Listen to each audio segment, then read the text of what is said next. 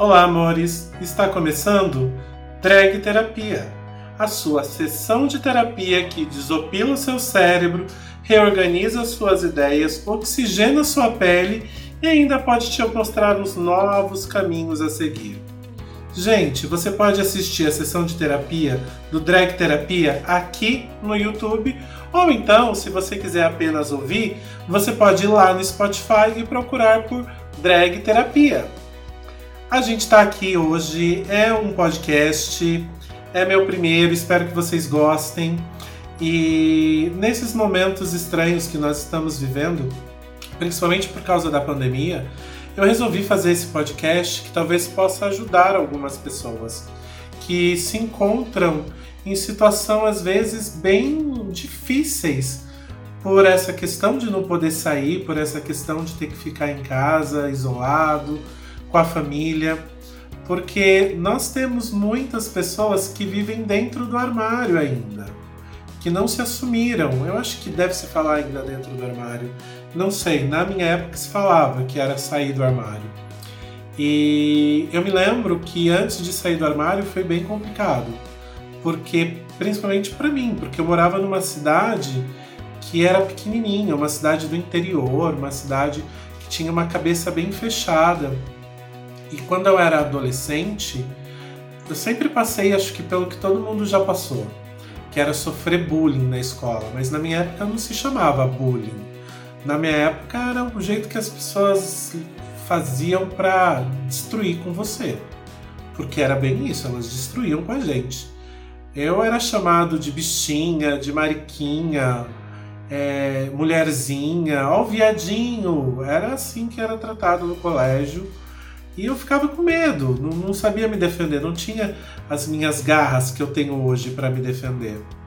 E a Christie nem existia naquela época. Era eu e eu.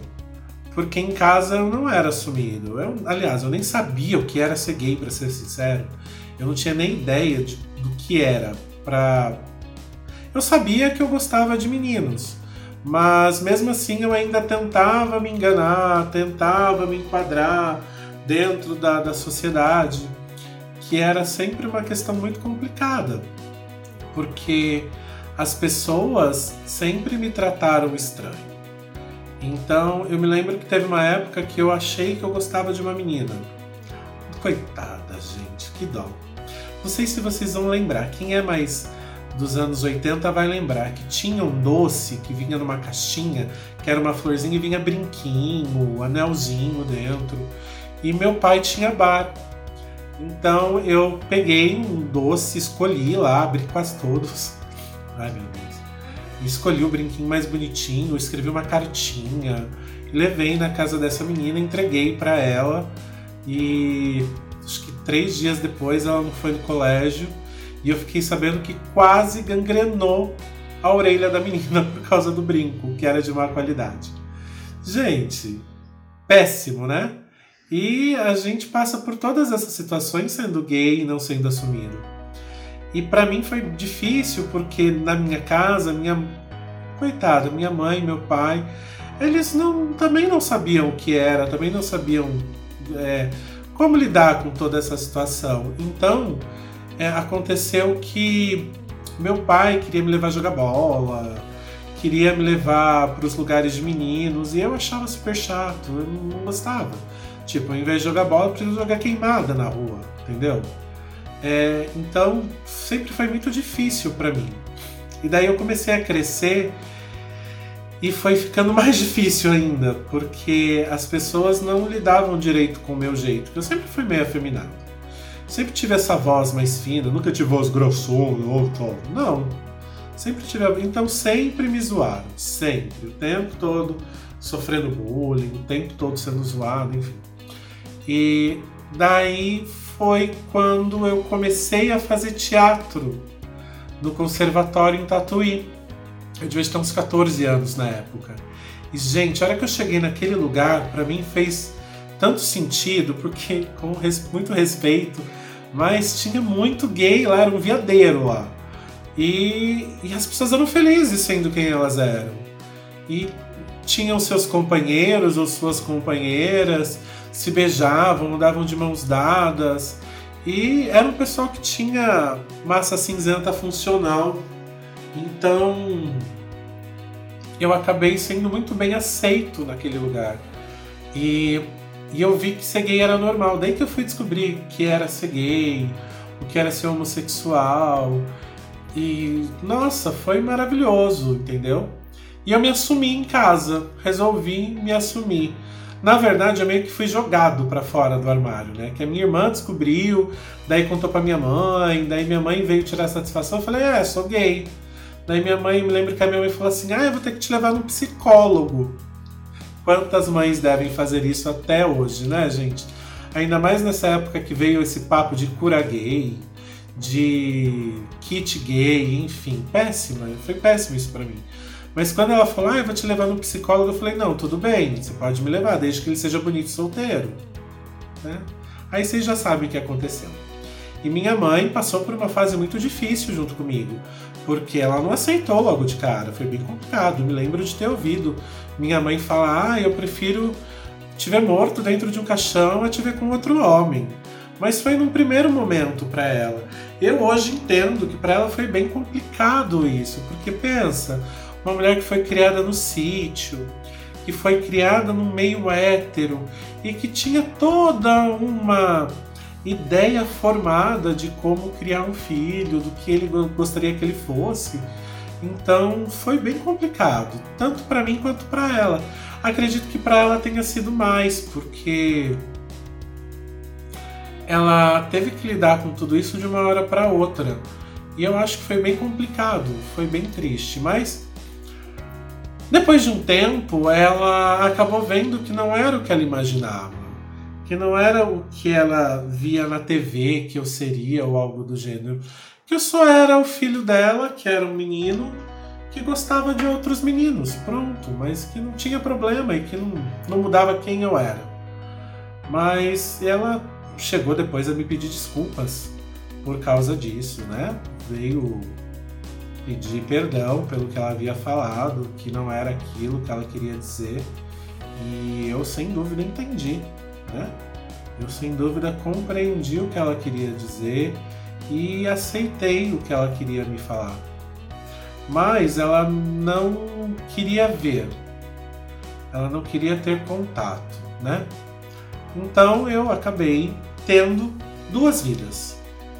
Uma vida era dentro de casa e uma vida era fora de casa. A vida dentro de casa, eu era a pessoa que ela queria que eu fosse. E fora de casa, eu podia ser quem eu era. Eu podia falar do jeito que eu queria, fazer as brincadeiras que eu queria, ir nos lugares que eu gostaria de ir e me apaixonar por quem eu quisesse. Porque mesmo ela sabendo e algumas pessoas da família ficaram sabendo, rolava ainda aquela história de final de ano, sabe? Da pessoa virar, te ver no Natal em família e falar assim: Ué, você não vai trazer nenhuma namoradinha? E às vezes você percebia que a pessoa tava meio que sacaneando, né? Mas, enfim, eu dava um jeito de sair pela tangente, inventava uma história e fugia desses assuntos com as pessoas, porque eu não queria que as pessoas ficassem me julgando. Isso eu me assumi em casa, mas eu tinha os meus amigos no Na verdade, acho que eu tinha três vidas. Que era uma em casa, uma onde eu fazia teatro, que era outra cidade, não era a cidade que eu morava, e uma era no colégio onde eu estudava, que era na cidade que eu morava. Então o pessoal do colégio não sabia, aliás, né? Você olha pra minha cara, você já vê que eu sou gay. Mas acho que eles fingiam que não sabiam. E eu me lembro uma vez que um menino veio querer tirar satisfação comigo, veio brigar comigo, me chamando de viado. E eu soquei a mão nele, bati nele e falei, sentei em cima dele. Daí forma, sabe aquela rodinha? Todo de, e, e, aquela coisa do colégio, aquela coisa das pessoas brigando, né? Feio. Não briguem no colégio. Você que tá ouvindo, não briga no colégio. Tem outra saída que não seja violência. Que fique claro isso. Às vezes é necessário, mas vamos tentar não fazer necessário, tá? E eu sentei em cima do menino e falei assim: É, eu sou viado, mas você não é homem pra me comer. É! Ali eu já assinei o atestado de sou gay, ponto final. Mas eu não falei para os meus amigos, olha, eu sou gay, olha, eu sou gay. Não, eu não falei. Eu guardei para mim, mas eu tinha, tinha não, tenho duas amigas que eram muito amigas. Uma era do colégio, a outra não. E a gente sempre saía junto, mas era uma coisa assim. Isso eu já estava com uns 16, 17 anos. E a gente vinha para uma, ia para uma outra vinha para a cidade que eu moro hoje, que é Sorocaba. E tinha uma balada gay aqui em Sorocaba. Foi a primeira balada gay que eu fui. Se chamava It. E, e ela, eu vinha e falava, ah, eu vou numa balada X, eu não falava que era gay.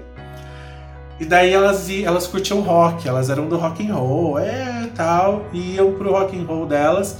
E eu descia, tipo, e a gente vinha de ônibus, e eu descia, tipo, cinco pontos depois para poder conseguir ir andando até onde eu tinha, então era bem complicado. E eu lembro que eu entrei a primeira vez numa balada gay e achei o máximo. E tava tocando. Nunca vou me esquecer, gente. Tava tocando aquela música. Voyage, voyage. Meu inglês é péssimo, então não vou cantar em inglês. Vou pagar mico legal. Vai, vai ficar feio. Mas enfim.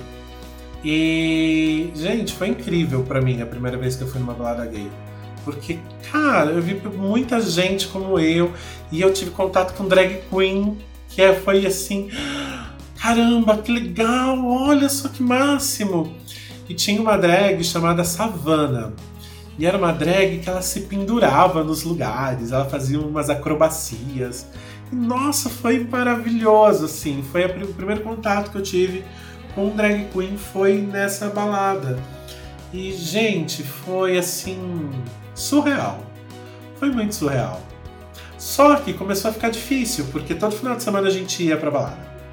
Todo final de semana a gente saía, todo final de semana eu tinha que dar um truque nas minhas amigas. Até que eu decidi um dia contar e a gente curtia Sandy Júnior.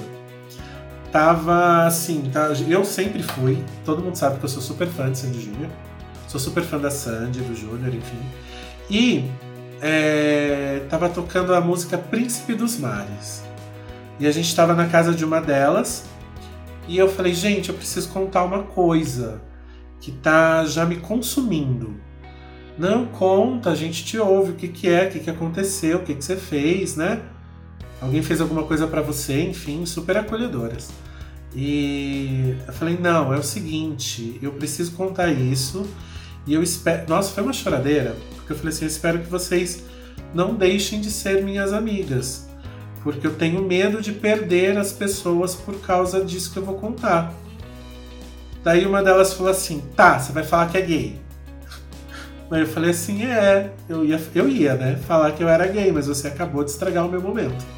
Ela falou: não, a gente já sabe, a gente já sacou.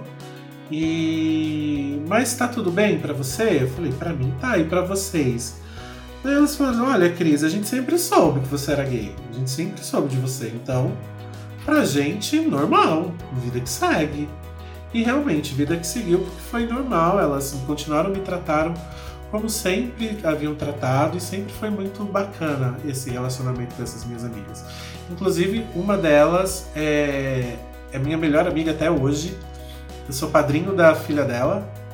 E eu acho que a filha dela saiu do meu útero porque a filha dela é muito parecida comigo. Mas enfim.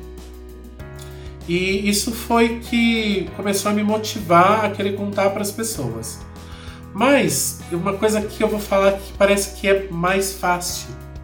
É mais fácil você sair do armário do que você se manter fora dele. Porque depois que você se assume, você começa a entrar num processo que as pessoas vão tentando te empurrar para dentro do armário em qualquer situação que elas puderem. Sempre, sempre elas vão tentar te empurrar para dentro do, dentro do armário. Isso é fato. E eu passei por muita situação nessa cidadezinha que eu morava. Uma delas foi que eu estava junto com umas amigas no, numa festa e quatro caras é, vieram para conversar com a gente, enfim. E eu não estava de drag, eu ainda não me, não me montava naquela época. A Christian ainda não existia. E eles vieram conversar com a gente, eu todo heteronormativo, E mesmo assim, eles começaram a me bater. Um deles me segurou, dois deles me seguraram. E o outro, os outros foram buscar álcool, jogaram álcool em mim para atear fogo em mim. Simplesmente por eu ser gay. E daí eu consigo, a gente tira uma força do nada, a gente começa a pensar em tudo. Enfim, você cria uma força que não é sua. E você consegue fugir de tudo isso e acabou que eu consegui escapar. Minhas amigas me ajudaram e quando eu cheguei em casa, minha mãe me criticou. A minha mãe falou: "Ah, é mentira sua, isso não aconteceu. Você deve ter bebido." Mas porque eu realmente estava cheirando álcool porque tinham jogado álcool mim. Então foi bem difícil, porque eu sei que vários de vocês que estão ouvindo, às vezes procuram o acolhimento dentro de casa e não encontram. Mas não julguem 100% as suas famílias, elas precisam às vezes de um tempo. E você precisa também deixar muito claro para ela, para a sua família, como as coisas são. E aquilo me fez acordar para uma situação de que eu corria perigo sendo quem eu era. Então eu tinha duas opções: voltar para o armário ou ficar fora dele. E eu optei por ficar fora dele. Mas isso também implicou em outras situações nessa cidade, como por exemplo, já cuspiram em mim na rua, já me deram paulada na rua. Teve uma vez que eu tinha encontrado um namoradinho, enfim, há muito tempo atrás isso, e eu fui num barzinho e quando eu estava no barzinho, é, as pessoas ficaram meio que olhando. Detalhe, gente, eu estava sentado, tipo, distante, não estava de mão dada, não estava beijando, não estava nada. Só estava lá no barzinho e o gerente chegou para mim e falou: Olha, vocês vão ter que sair, porque os clientes estão incomodados com a presença de vocês. Se fosse hoje, eu já taria, teria dado um barraco, teria dado um escândalo, já meteria um processo mas naquela época a gente não tinha tudo isso. Então a gente só levantou e foi embora. A gente que se assume passa por toda essa questão de se manter fora do armário, porque as pessoas têm uma tendência a não entenderem você. Uh, depois de um tempo, eu num carnaval na minha cidade que Carnaval de interior, todo mundo sabe como que é, né? É aquela festa, os meninos se vestem de menina, os homens se vestem de mulher, e bem bagaceiros, e eu resolvi descer vestido de mulher também. Descer porque eu morava num lugar que era distante da praça da cidade, que era uma praça. Imagina uma praça, uma praça, com uma igreja no meio, e todo mundo ficava em volta da praça, andando em volta da praça, em volta, parecia um monte de barata tonta e eu fui de mulher. Só que foi ali que a Christie começou a surgir. Por quê? Porque eu não fui bagaceiro. Eu botei salto 15, botei sainha, peruca, roupinha bonitinha, fiz o Pirelli. Enfim, Pirelli é a bunda, gente, pra quem não sabe. Botei uns peitos lá, coloquei umas meias, papel higiênico no peito Fiz uma maquiagem que eu já sabia maquiar, porque foi onde eu comecei a fazer curso de maquiagem, foi lá no curso de teatro. Então eu já sabia maquiar. Fui bem brilhinha. E gente, toda a cidade parou para olhar, parou para ver. E as pessoas, algumas vinham me zoar, vinham querer mexer comigo, mas ali parece que eu comecei a criar uma força comecei a desenvolver um negócio que foi acontecendo e eu, as pessoas começaram a me respeitar porque eu não deixava mais as pessoas me zoarem como tinham me zoado antes. E eu peguei e falei: não, vai ser a partir de agora, vai ser assim. Mas eu me vestia de menina, de mulher, de drag, eu me montava de drag queen só no carnaval. Até que chegou um ponto que eu falei: não, a drag é uma personagem. Isso que vocês que estão assistindo pelo YouTube estão vendo é uma personagem. E eu tenho que dar vida a essa personagem. Eu tenho que criar essa personagem de uma forma legal. E foi onde a Christie nasceu. E depois que a Christie realmente nasceu, que eu pari a Christie, parece que uma força interna surgiu. Alguma coisa aconteceu ali dentro de mim. E foi onde eu falei: não, é isso. Foi na época que eu comecei a fazer faculdade. E eu falei: não, é isso. A Christie é uma super heroína. A Christie ela veio para me defender, ela veio para ser o meu uniforme de heroína que me defende, que defende as outras pessoas, que às vezes não tem voz, que às vezes ficam com medo de debater, que ficam com medo de rebater um comentário ruim. Então a Christie veio para isso, para rebater tudo isso que falavam de mim. Tanto que hoje, com o canal da Christie, é, o tema de abertura do canal da Christie é a Shira. É o tema de Shira, porque é como eu enxergo a Christie. A, a ela é meio. O Cristiano é meio que a princesa Dora, que é na dela, que fica. Enfim, faz as coisas que tem que fazer, que age de forma. uma forma original, mas mais comum. E a Christie a Shira. A Christie é a super heroína, é aquela que grita, que bota a boca no trombone, que é militante. O, Chris também, o Cristiano também é militante, mas a Christian é mais militante ainda porque o ato de botar uma peruca na cabeça, todo esse reboco, essa roupa, as unhas e fazer vídeo é um ato político muito forte. Então a Christie vem com essa imagem, com essa imagem muito forte.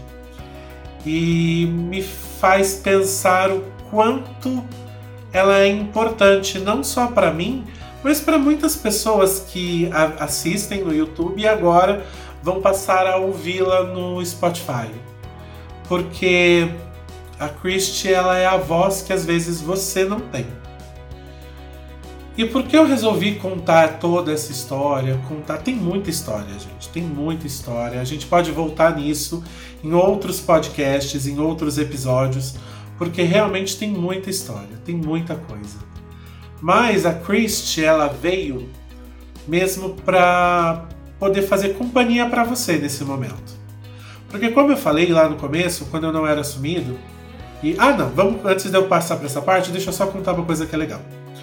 É, depois que eu me assumi, depois que eu decidi que a Christie existiria, que as pessoas começaram a me aceitar realmente como eu era, minha família começou a me aceitar realmente como eu era.